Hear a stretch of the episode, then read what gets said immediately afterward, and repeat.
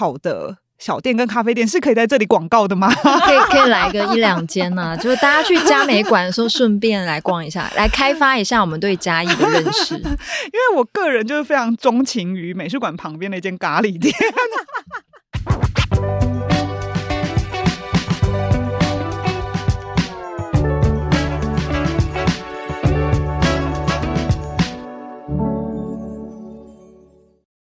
在设计里看生活，在生活里找设计。Hello，各位听众，大家好，欢迎收听 Shopping Design 设计关键字。我是琼慧。今天的策展新鲜事，我们请来嘉义市立美术馆馆长赖一新，还有长期从事艺术策展跟执行的均匀制作胡心怡，一起来聊聊二零二零开馆以来就爆红的嘉义市立美术馆，还有他们最新的展览。二二二二，那先请一心跟心仪跟观众打个招呼。各位听众朋友，大家好，我是佳美馆的馆长一心。大家好，我是均匀制作的心仪。Hello，两位。那过去我们提到美术馆的时候，其实我们比较印象比较深刻的，常常是台北的美术馆，然后再来也许是高雄。但是二零二零开幕的嘉美馆，好像给了大家一个惊喜跟期待，包含建筑上，因为它是把公卖局的古迹跟新建筑交融在一起。嘛，然后它有一个小巧，但是又有一点野生的庭院，所以大家很喜欢那个有点亲密感的尺度。然后也包含从开幕的首展“错反风景，由林成生”，陆续展现了很多嘉义的人文艺术相关的历史，然后甚至木都的特色，好像就是我们可以开始期待，在台北的视角之外，可以在嘉美馆看到更多不同的视野。那想先。了解两位对于嘉美馆的期待是什么？琼慧刚刚讲到的这个部分哦，其实在我刚到嘉美馆的时候，那那个时候其实我们就做了一些蛮深刻的讨论。刚刚您讲到，就是像北美馆或高美馆，其实他们都是很都会型的美术馆。嗯，那都会型的美术馆，其实它是一个就是艺术专业的场域，大家去到。美术馆其实它就是看展览、去欣赏表演艺术的活动，所以那个时候我们就在想说，像嘉义这样子一座城市，那嘉美馆它是位在城市非常市中心的一个地方，然后呃，它拥有就是刚刚提到的一个美丽的庭院，那居民其实每天走动啊、上下班都会经过这个地方，所以后来我们呃在就是做了一些像工作坊啊，或者是跟民众互动的这个过程当中，我们就开始了解，其实大家对这里的期待是。一个他们可以来做很多不同休闲活动的这个地方，就他不一定要来看展，他可能是想要来感受一点点呃艺术的气息，或者是说他今天在下班之后，他可能大概有半个小时左右的时间，他想要呃进来看看展览，所以相对的这样子的一个地方，就不希望它是一个压力很大的这个地方哦。那也因此呃，我们其实就开始希望能够创造很多跟大家可以沟通的艺术的可能性，所。所以后来就是这整个馆舍的定位也比较像是一个城市里的艺术大客厅这样子的一个定位。那我觉得对内就是对城市里面的这些居民来说，我觉得嘉美馆当然很希望扮演一个角色，就是我们能够带来很多不同艺术展演的可能性，然后透过不同的艺术方法去扰动大家的生活，然后透过很主动的方式去触及到就是居民啊、学生各种不同艺术学习的可能性。那我觉得对外的话，因为其实现在有非常多不同的就是艺术界的观众或者是外来的游客会来到嘉美馆。我觉得当然很期待他们能够透过嘉美馆的展览，像您刚刚提到的这一些，去看、去理解，就是嘉义的这些文化艺术，它可以长出什么样子的可能性。那最重要是，我们现在站在当下的这个观点，我们怎么样去看过去的这些艺术家，还有当代的艺术家，他们是怎么创作的？就等于它有点像是一个。平台，但它也是一个艺术能量展现跟扰动的一个，有点像是一个破这样的一个状态。那对内对外都可以带来一些新的思考跟可能性。心怡因为长期从事艺术策展相关嘛，你应该也看过很多美术馆或场馆。你对嘉美馆的印象跟期待是什么？嘉美馆其实，在业界听说它要业界。开幕就是成立跟开幕的时候，其实大家都非常期待。那刚刚在前面，其实琼慧有先提到嘉美馆的建筑这一件事。那我觉得很特别的一个地方是，嘉美馆并没有把大门是放在那主要的那条中中山路中山路上，嗯、反而是观众其实要从中山路绕进来。那我觉得在那个动线上，其实有一种就是因为多了这一段的这个感觉，然后包含你的大门是在比较里面，你需要先穿过一个庭院，所以那个感觉其实有一种这个进到这个环境，它是被这个建筑、被这个空间包覆起来，它有一种包容感在里面。我们对于其他美术馆的认识是一个大的白盒子的时候，就是嘉美馆的尺度，其实对观众来说，不管是对专业观众或是对嘉义市民来说，其实都是一个很亲近的存在。那我记得之前也有跟一心有聊过，就是嘉美馆它是不是有机会像是一个客厅这样子的存在在对于呃嘉义市民，所以印象很深刻是那时候应该是开馆没多九，有一次活动我去参加的时候，然后在那一次分享了一个案例是金泽二十一世纪美术馆，就是那个时候我听他们的馆长还是策展人在分享的时候，也是在说到就是。世界各地都有那么大的、那么多的美术馆，甚至成立美术馆这件事情，它已经变成一种竞赛的时候。那在金泽这一个相对来说，它不是一线的，对日本来说，它不是一个一线城市的时候，他们在思考的其实就是二十一世纪的美术馆为他的市民应该。可以是怎样的存在？那我觉得整个以博物馆或是美术馆界，现在其实大家已经把从馆藏展览这样子的重视，其实越来越转向到。观众怎样去服务观众，让观众有好的体验？这个其实是就是每一个馆舍都不断在思考的。那就一个观众来说，我自己光是就是走到佳美馆，我都觉得是一个很心旷神怡的 事情。就是我会觉得去那边就算是工作 都没有那么大的。Loading 在，好像真的是一个 working holiday 的感觉，然后还有阳气很充足，阳气很充足，你是阳光吗？还是？对对对，阳光就是洒落在那个美术馆里面这一件事情，其实加上又在南部，对，因为嘉义就是北回归线上，嗯嗯嗯对，所以我们就是拥有一个最完整的日照空间。那 嘉美馆其实因为它是古迹建筑，建筑师黄明威、王明显他们在后来增改建的诠释之下，其实用了很多有趣的材质，像玻璃、钢骨结构跟木造新形态的这个木构的建筑。那其实嘉美馆的建筑上面，它有一个量体很重，就是古迹的部分，跟很轻盈一个新的玻璃盒，这样子两者之间的对话。那整个嘉美馆它成立的一个底蕴哦，又是嘉义过去在三零年代作为画都这样子的一个概念之上，所以呃，在整个基础上面，它是一个建筑跟艺。术百年的对话，可是因为刚刚我们讲的那一些馆舍空间的特质，然后我们跟市民的距离，还有我们尝试创造的这些不同的这种活动，还有艺术推广教育的方法，都希望能够在不同的这个面向建筑啊、空间啊，然后展演活动上面，希望能够去创造跟民众有更多近距离对话的可能性。那我就接着问，就是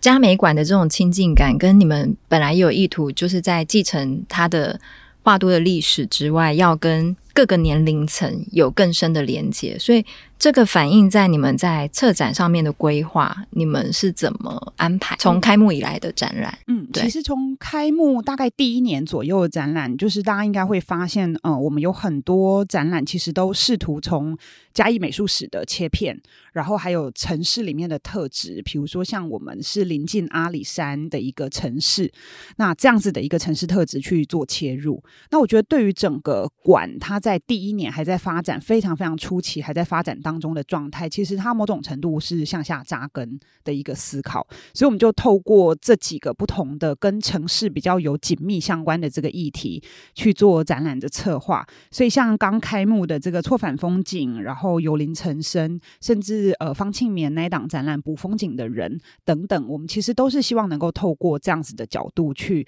重新的梳理。但是其实对一座美术馆来讲，呃，梳理跟诠释跟展示，它当然是一个很基础的这个。工作，那但是在展览的这个层面上面，我们怎么样去创造更多元观看跟思考的可能性？这个也是我们在做每档展览其实都非常着重的。那这个也会呼应到刚刚琼慧讲到的，就是我们怎么样去思考我们的观众，其实他是一个很跨年龄层，甚至很跨族群的这个观众哦。所以我们就希望能够透过不同的，比如说当代艺术创作上面的对话，去开启。过去跟现在在作品上面，在艺术史的这个对话上面，它是有某一种比较多元观点的一个折射。那现场展示也希望它是能够跨媒材，然后跨多种表演形式的。那另外呢，在展览之外。在工作坊或者是一些讲座的推动上面，就也希望能够针对，比如说专业族群，或者是一些比较是非艺术专业的这些民众，甚至我们也蛮主动进入到校园里面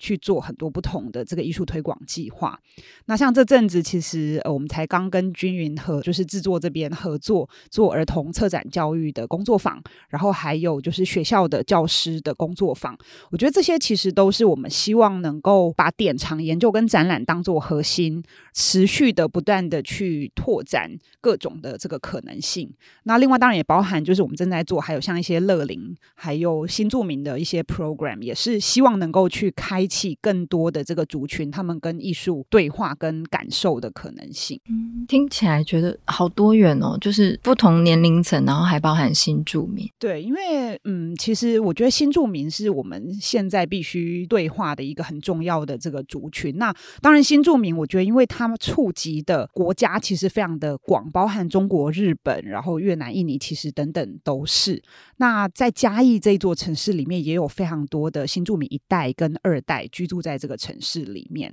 那也因此呢，他们的国家族群其实并不是单一的，所以我们在规划这些工作坊的面向上面，也必须要去站在他们的观点去思考他们在嘉义的生活，然后他们的语言，他们在教育上面有什么样子的想法。他们希望这样子的一个休憩空间可以带给他们什么样子的日常的体验？所以在这个部分的思考上面，我觉得就会比较是超越一档一档的展览，它比较像是以一个美术馆为感受的场域。那你进到美术馆，其实除了看展之外，还有很多可以做的事情，比如说你可以感受这里的光线，你可以去体验这里的一些不同的休闲设施，像咖啡店。图书室。或者是我们可能会有一些讲座啊，或者是一些不同的这个儿童艺术教育区等等。那把美术馆当做一个感受的场域之后，就会发现其实它可以开启的这种体验的空间跟层次，它就变得非常非常多元。因为刚一心也有提到说，这些工作坊其实是跟均匀这边合作的嘛。那心怡可以分享一下你们在规划这些，因为他面对的群众是不同嘛，然后包含因为它是对话，所以好像跟策展就是我把展览准备好，大家来看是不一样的角度，可以分享一下参与的心情跟经验。刚好这两年都有机会跟嘉美馆合作，就是针对儿童所发展出来的策展工作坊。那其实当初会开始做这个策展工作坊，有一个很简单的概念，是觉得现在其实不止美术馆，就是有很多替代空间、文创园区，大家到处都可以看到展览。就是文化部有统计，我们每个人有一个月就有八百多档展览的选择，就是光视觉艺术跟设计，全台湾吗？一个月一个月 除以三，就是是一个很可怕，总之是一个很可怕的数字。然后这个数字好竞争哦，你们的工作领域，我觉得这个数字只会在。继续往上，很难往下，所以我会觉得我们有那么多资源，这是很好事。就是整个艺文发展是非常蓬勃的。可是我们懂得看展览吗？就是包含我会自己会觉得学习的过程里面，比如说我们去美术馆看展览，可能这都是跟我们后来的呃专业背景的养成有关系，我们才学着去阅读展览，去了解展览，然后包含展览的制作过程是什么。所以当初。其实是希望有一个推广展览试读这样子的概念，然后特别是希望是以小朋友先做出发，然后让他们，我觉得刚刚讲到一个很重要的事情是美术馆怎么跟你的生活去产生连接，因为要有这个连接出来，你才不会觉得说你今天来美术馆，你就是一定要来。学习，因为就是现在整个的态势上面，其实我们也不再去定义说，就是这些博物馆、美术馆，它一定是要作为一个学习的场域，或者是你来这里你要被教导，然后更多反而是希望说是让亲子朋友大家是可以来这里。休闲的，所以呃，像去年我们就是让小朋友从美术馆主要的四个功能出发，然后去思考他们心中的嘉美馆是什么样子，然后同时也是让他们去认识说为什么嘉义要有这一个美术馆，那美术馆跟其他的馆舍它的差异又是什么？所以我记得去年其实小朋友玩得很开心，就是有一组他们是做休休闲娱乐，就是在讨论美术馆的休闲娱乐功能。的，就比如说，他们就设计了大富翁，然后大富翁里面的机会还特别写了说，就是可以跟嘉美馆馆长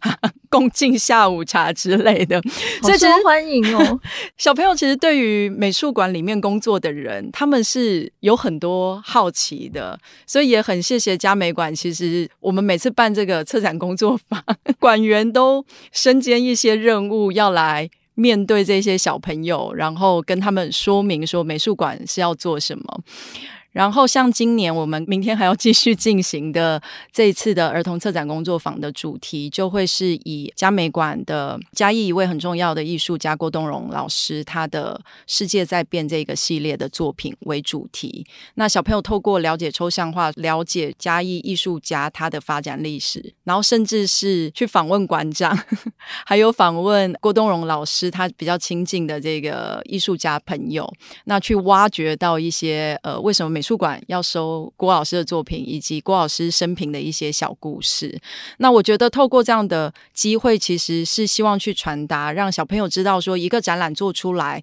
它是有背后很多不同的环节在支持的。然后不要让他们永远只是看到。展览最后的成果而已，而是透过在这个过程中，他们有机会去跟这些艺术内容，或者是说展览的内容，他们觉得是可以从他自己的日常生活里出发的。我觉得好不错，就是嘉义的小朋友很优秀，呃，而且对啊，吸引到一群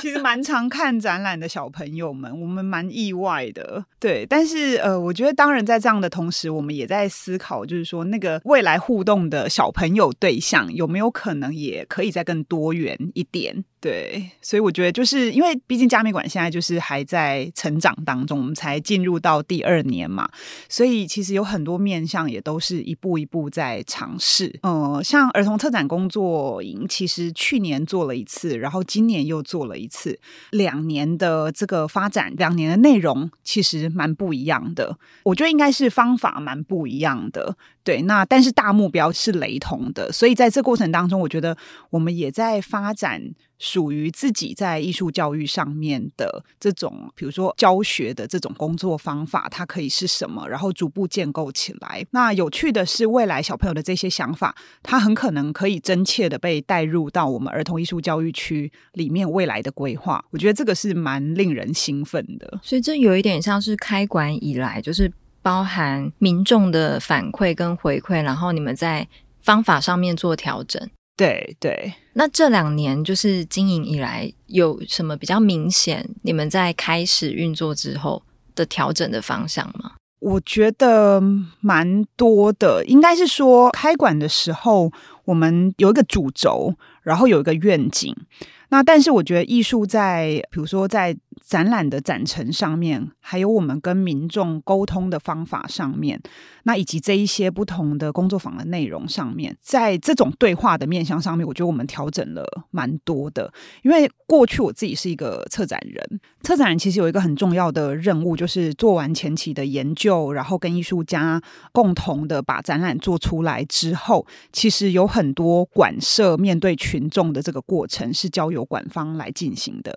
可是我现在自自。己是馆方子的时候，就是当我跟着策展人，当我们跟着策展人一起把展览做出来之后，其实我们比策展人还要更常面对到所有的民众，所以包含从很基础的导览，或者是你墙上的文字，要怎么样让民众能够进入状况，那你要用什么方法？让他可以一进来之后，他知道自己的动线，他知道看展览应该可以有什么样子的节奏。那整个他在馆舍里面游走的这个状态，他跟这个空间作品互动碰撞的经验，我觉得这些其实都蛮需要现场的学习跟调整跟互动，因为尤其嘉美馆，就是刚刚有提到，它不像北美馆或是高美馆这样子一个都会型的专业展馆空间。我们其实经常面对到的很多都是家庭或者是年轻的朋友。那其实也蛮常有不同城市的这个长者，他们会一起共同来参观。那每一个人在看展的期待跟经验值上面都是不一样的。所以，比如说像以导览最基础的导览来说好了，就是我们也在尝试，比如说像台语导览这种可能性。那对我们这种馆舍来说，其实台语导览可能真的就比英文导览还要再来得更重要非常多。对，因为我们对话的民众其实就是很多都是在地南部的这一些阿姨一北北们，那当然也包含，就是因为这几年就是一直都在面对疫情的状态，那我们就是一个在疫情里面开馆的美术馆，所以我们面对的这整个时代经验跟这种参观的状态，其实会需要蛮弹性的，对，就是我们要给予自己更多弹性的空间，而不能让我们自己变成是一个笨重的组织。呃，延续这样子的想法，就是今年的这一档二二二二，相对于之前的策展，好像真的是一个蛮不一样的方向。它比较偏重当代艺术，然后而且是要带观众可能从两百年后的时间点来回想现在，为什么一开始会有这样子的方向跟发想？这一次也是跟均匀一起合作的嘛？对啊，对，两位可以分享一下。好，其实以议题上面来说，它真的是会有别于就是我们之前做的这个展览哦。那刚刚提到，就是在过去第一年的时候，其实比较多是看向自己的这个美术史，然后从不同的切片还有城市的特质出发。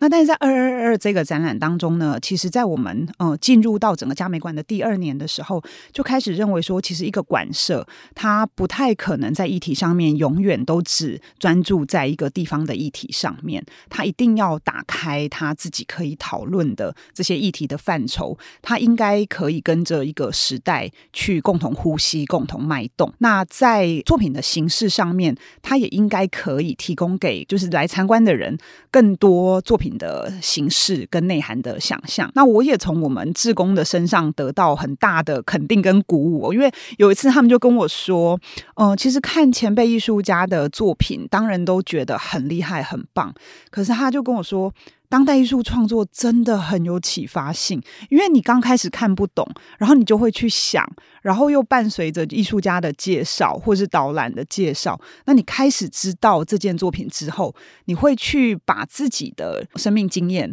跟他产生某一种交集，或是叠合，或是对话，那那个给他们蛮多启发的。然后我就从几位志工身上得到这样子的回馈之后，我就开始知道很明确的，就是说。我们的观众其实他们要的比我们原来想的还可以广很多，因为原来会担心，就是说哦，在嘉义这样一个地方，大家对于多元的作品形式会不会比较没有办法接受？大家会不会还是想要看到比较经典类型的这些，比如说绘画啊、书法啊等等的？但是自从我们得到不同的反馈之后，我们就开始觉得，一座美术馆它应该可以打开很多的可能性，它不应该做自我的。局限。对，所以我们就开始觉得说，每一年的这个展览的比例，其实它应该可以有一个节奏。所以现在我们在规划美术馆里面的整个展览的这个结构状态的时候，它会有一个大主题，年度大主题。比如说明年就是比较趋近于世界在变动这样子的一个主题。所以刚刚信怡讲到的儿童策展工作营，其实它是对应到明年的主轴。那在这样一个年度大主轴底下呢，它会有展览是一部分是跟我们的典藏品有关，那可能有一部分它会是跟美术史、跟城市特质有关，那另外一部分它会比较是跟当代议题有关，所以它会在不同的结构跟节奏底下去规划这些展览。那工作坊、讲座等等活动也会从这个核心主题来做开展。那心仪在参与二二二这一次的展览，比如说你一开始听到这个命题的时候，你的想法是什么？然后怎么你们怎么展开这个展览？嗯、那时候其实听到这个题目，就是当然会觉得非常有趣，而且因为今年二零二二，所以我记得那个时候二月的时候就开始很多这种迷因的数字开始跑出来，比如说大家会开始期待说两点二十二分之类的，二又会有很多的呃谐音，比如说是跟爱有关系，所以那时候我记得策展人黄燕颖在跟我提这一个展览的时候，我其实是觉得，哎，从这个题目。他本身就有很多的想象，那再加上他其实这次挑选进来的艺术家，其实都很擅长艺术家个人的角度去处理他们跟这个时代、跟这个社会之间的关系，然后是用一种相对来说是含蓄，可是有很多隐喻在里面的。那我觉得在整个展览制作的，当然就是这些艺术家，其实他们的本身都是已经很成熟了。那我觉得有很多有趣的作品，像是。是江中伦，他做了三个，他在美术馆里面就放置了三个房间，然后他设计了一套像是我们去饭店要 check in check out 这样子的一个体验的机制。我觉得在整个过程里面，除了艺术家的创意之外，最让我吃惊的部分其实是嘉美馆整个从展览教育组，然后到现场工作人员。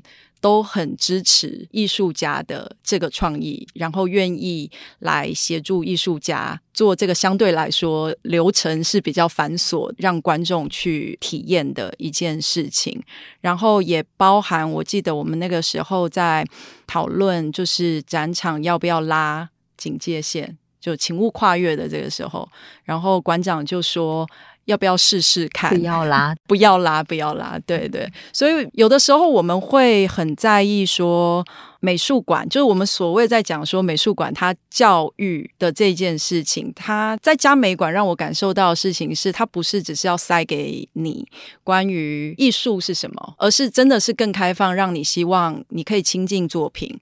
然后去达到一种感受性之外，那其实光是不要去贴“请勿跨越”的这个禁止线这件事情，我觉得它也是在教育观众，我们在美术馆参观馆舍的时候的礼仪应该是什么。所以对我来说，这一些事情，除了我们很实际，就是透过一个工作坊去跟小朋友说展览怎么做出来，就是讲展览试读这一件事情。但是在这一次做这一个展览，跟嘉美馆的合作，或者是跟策展人黄燕莹的合作里面，其实我其实是感受到很多，呃，大家有一个共同的意念，是在希望去跟观众传达。就是看展览，其实你可以有更多感受的这些可能性。那开展以来，你们有留意到观众有没有什么反应？就是对于二二二这档展览，有没有比较印象深刻的地方？哦，因为我们有在现场嘛，所以就是馆员回馈给我意见的时候，其实都已经是有点有趣的意见，已经筛选过，真的印象过。他们真的觉得很有趣的意见，他们就回馈给我。比如说，他们会说，因为我们很多现场蛮多互动型的作品，比如说要去开江中人的房间，或是开何彩楼抽屉，然后他们就会说：“哇，那个民众真的是很踊跃，然后很执着，他一定要弄到打开为止。”那个 那个抽屉超高的耶，对。然后江中伦的房间就是说：“哇，他们就是呃，在那边一直就是进进出出，进进出出，然后旁边就会有一群人一直在看那边的人进进出出，进进出出。”行为艺术 也发现，像三楼的那个李杰的录像作品，有一次我经过，我就觉得有个小朋友好可爱，他就一直在那边玩影子游戏，因为他们身体走动就是会经过那个投影机的中间，那其实是李杰他刻意安排创造的。可有一天我就发现有一个小朋友一直在那边就是弄鸟，然后弄什么，就是他玩的很开心，你知道吗？他也无视旁人有没有在看那一件作品，他就在那边一直玩，一直玩，我就。觉得这一档展览真的启发大家很多，我觉得可能是他们来到这里，他也有一点忘记这是作品的这种状态。也太亲切了，可能有几个 moment 或者是瞬间，他也忘记这个是一般，就是可能我们被告知不能接近的作品。所以，其实这一档展览刚开始黄艳颖在策划的时候，我们也有跟他谈到一个很有趣的部分，就是说，因为美术馆的空间很特别，我们的空间其实很多层次，所以我们更加的希望透过这一档是当代艺术创作，其实作品。能够去呼应空间，能够去开启大家对于空间更多的想象。所以像，呃三角大厅那边展出一件苏玉贤的作品，它就是一个黑色的大气球。升到就是大概是已经接近呃三楼以上的这个地方，但是它其实是蛮黑色幽默的一件作品，它就是跟着一个拉环这样。那那件作品让你在观看它的时候，不由自主的会看向天花板，然后不由自主的会去感受这件作品的张力跟这个空间的关系，然后你跟这个作品的关系。所以在这一档展里面，其实我们更是想要特别去强调这个空间感的部分，作品跟美术馆它可以怎么样对话。那但是我们意料之外的，真的是民众进入的状态是非常有趣的。大家对于拉环有什么特别的反应吗？他们就是大家其实比较是把它当成一件完美作品在拍的感觉，就是有点像打卡点，就是摆出迷人的姿势这样。对，而且有一次很有趣，就是我经过它，然后就有一群可能是比较像是旅游团的人在在看这一件作品，就围着它，就从远远看，很像一群人要去搭那个热气球，然后就从嘉美馆飞出去了。哦，我希望。那你们那个窗户要打开？我自己倒是就是那天带小朋友去展场导览的时候，他们很喜欢黄轩那一件愿望，就是那个画面好有趣，因为黄轩他。他录像里面，他就是蹲在草地上，在画那个火柴盒。对，所以我们。当初在设计展场的设计上面，也是想说要营造出来那边是一块草地，就是让观众可以面对面，好像在听他，就是他的朋友在听他讲愿望这样。所以那一天小朋友大家都不由自主，就全部都蹲坐在那边，然后跟着他复述他的愿望，变成一个神秘的仪式吗？对。然后我觉得小朋友很可爱。其实后来我问他们说：“你们为什么？”会想要蹲在那边，所以他们其实是有 get 到那个展场设计的原因。这跟大人蛮不一样，因为大人就都站着直挺挺的看那件作品。对，对，对，对，你们两个刚讲的时候，我就觉得我们这些大人现在看展的时候就被某种形式制约，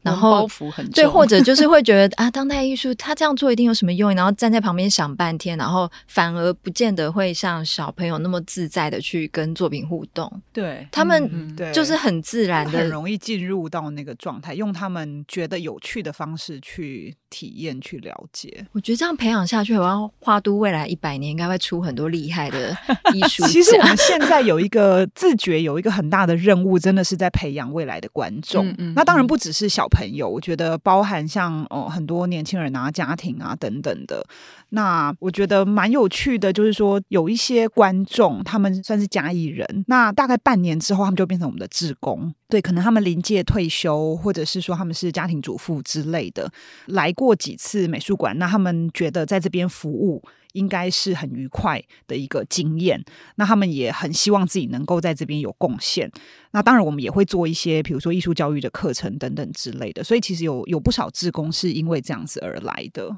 期待期待未来你们还有更多有趣的展览，再打开一下大家的眼界。这样，那最后一题想要请教两位，就是因为我们有观察到嘉义这两年，呃，有很大的艺术文化跟设计能量的展现，像是嘉义是有了自己的城市识别系统，然后自己的城市字体，像嘉义火车站的改造啊，然后嘉美馆的诞生，然后甚至这边还有很多。很不错的咖啡馆跟小店，会让人流连忘返。那两位自己可以分享，或者是分享一下你们的私藏名单，或者是你们有觉得嘉义还有没有什么地方是还没有被看见，然后很值得大家下次去嘉义的时候可以去开发一下的。好，我觉得嘉义这两年其实真的改变非常的大哦，因为前几年回嘉义工作的时候，就甚至觉得有时候你工作之余，你不知道去哪里坐一下。或者是你想要转换一个心情的时候，不知道要去哪里。那嘉义，我觉得这几年有趣的是，它艺术文化跟这些不同的小大小空间的发展，其实它是蛮多层次的。对，它有书店，有独立书店，然后有咖啡店。比如说，现在又开始有一些有趣的旅店，希望未来可以有更多不同的呃一些空间，像比如说艺术类的电影院，或者甚至是其他类型的场馆、表演厅等等的这种比较多元的这种空间的方式，是我觉得嘉义这样子的一座城市尺幅，其实它可以去尝试的，因为它不需要一个太大的场馆，但是小小的、小小的，我觉得它就很足以提供大家精神上面的富足。对，所以我觉得这个是非常有趣的。好的小店跟咖啡店是可以在这里广告的吗？可以，可以来个一两间呢、啊，就是大家去嘉美馆的时候顺便来逛一下，来开发一下我们对嘉义的认识。因为我个人就是非常钟情于美术馆旁边那间咖喱店。对，那就是只要来找我吃饭，我都约 那一间咖喱店。那要跟我们讲一下吗？透露一下，透露一下。叫你可以叫它圣食咖喱或诚食咖喱都、嗯、都可以。对，因为它就是在美术馆的旁边，然后非常的方便。万一我们一时找不到地方吃，然后又已经吃过鸡肉饭的话，来柜台说要找馆长。好好好，请报馆长的名字哦，大家一定要写下来。赖一新小姐。然后咖啡店的话，当然就更多了。对，比如说我们楼下的昭和十一也非常棒。那比如说像木更，还有我们对面的国王蝴蝶等等的，对，其实有蛮多家都蛮棒的。那另外还有一间很特别的复合式的店，叫桃城豆花，也是我们会蛮常去的豆花店，但它复合式，对，它名义上就是去吃豆花。实际上是，实际上可以去喝喝酒，吃点轻食。就重点是因为它，就是你可以在那边吃的东西跟放松的那个空间，其实是蛮随性的，会比较不像是你去吃一个正餐的感觉，是一个比较放松的，有点像下班之后可以休闲一下的地方。那心仪呢？从一个外地人来到嘉义做艺术策展。我的名单大概就是跟 你是被馆长带着走，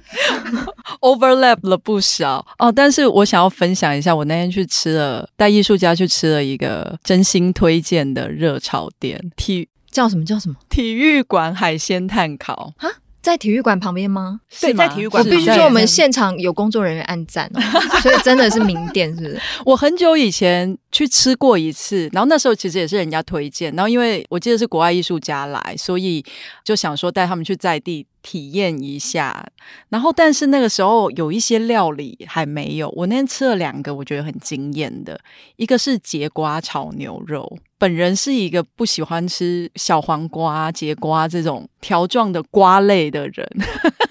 我很少听到不吃小黄瓜跟节瓜，对，我很不爱，就是跟牛肉一起炒，我确实也没吃过，很好吃。我那天吃真的是。惊艳呢、欸！那还有还有一道呢？还有一个是它的油鸡肉片饭，这个好像是新的，因为这两道都是我以前没吃过的。然后吃起来有点像是火鸡肉饭，我不确定它是不是用火鸡肉，可是因为它鸡油拌很多，就是真的很入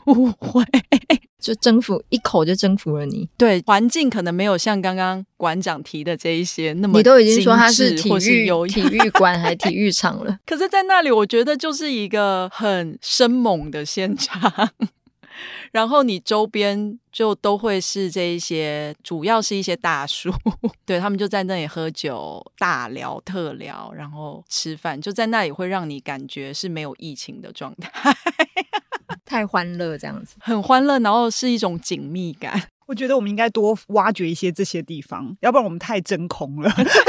真空那个才是真正的接轨一些嘉义的生猛 现场。对啊，因为因为嘉美馆的形象跟策展的内容，现在听起来真的是非常的亲民，然后很包容、很多元，就可以结合更多这种小店。好，那就谢谢一心还有心怡今天跟我们的分享。这边提醒一下，二二二二这个展览从七月中已经开展了，然后它会展览到十月二十三号。那当然欢迎大家，就是不管是在这个展或者是任何时间，都可以去造访台湾。最美的地方美术馆嘛，嘉义市立美术馆。那听完这一集，如果大家对于策展还有一些好奇的地方，欢迎讯息给我们。那再次谢谢两位，谢谢，谢谢大家。今天节目就到这边，拜拜。